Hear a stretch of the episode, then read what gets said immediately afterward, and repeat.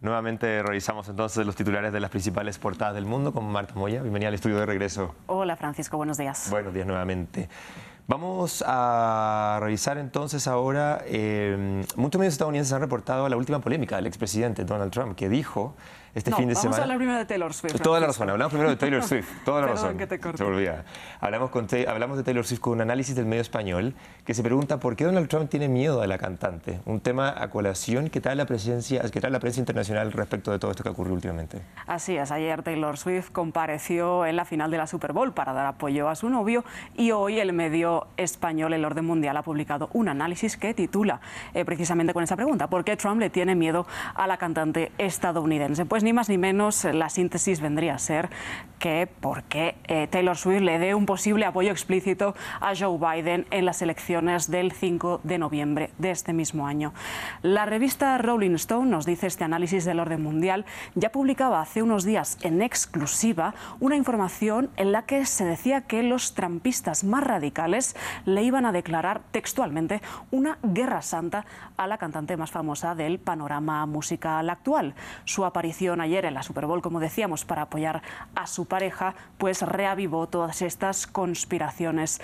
Entre los trampistas del Make America Great Again, nos dice este artículo del orden mundial, hay quienes dicen que la Liga de Fútbol Americano está amañada para que ganara el equipo del novio de Taylor Swift. Esto lo decía Ramaswamy, un eh, precandidato republicano que ya se retiró de la contienda e incluso las teorías más locas dicen que Taylor Swift es aliada de la cultura woke o que es una agente infiltrada del Pentágono para favorecer a Joe Biden. Textualmente nos dice este análisis, el miedo de los republicanos no es infundado.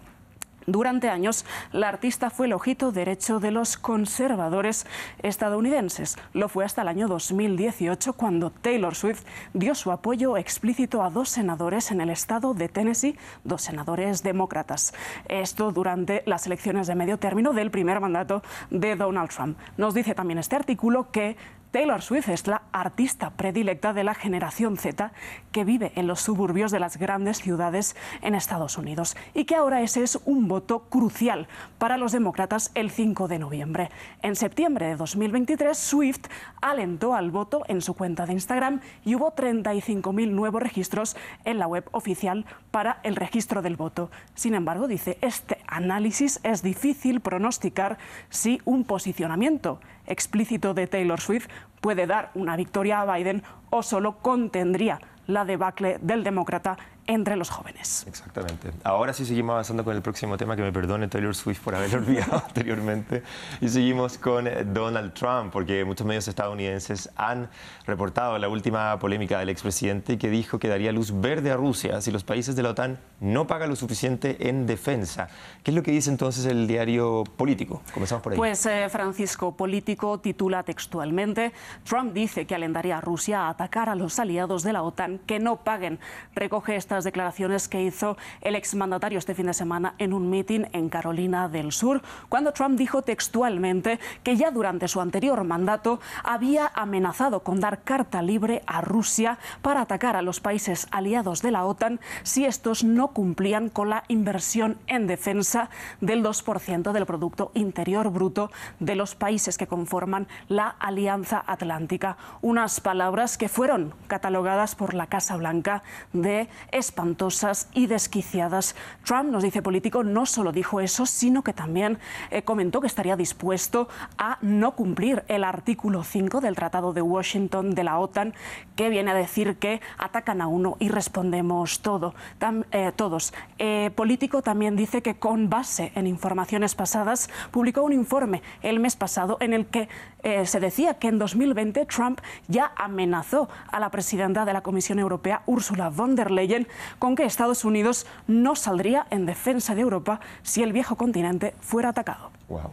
Y también nos traes eh, lo que dice el Washington Post respecto a este tema. Sí, eh, concretamente el Washington Post nos dice los comentarios de Trump irritan a los aliados y reavivan los temores europeos. Este medio eh, progresista estadounidense nos dice textualmente que la afirmación de Trump fue provocativa incluso para sus propios estándares. Provocó la perplejidad de exasesores presidenciales en Estados Unidos de alto nivel y resonó en todo el planeta, en lo que se considera ya la declaración más incendiaria acerca de la OTAN hecha por un expresidente.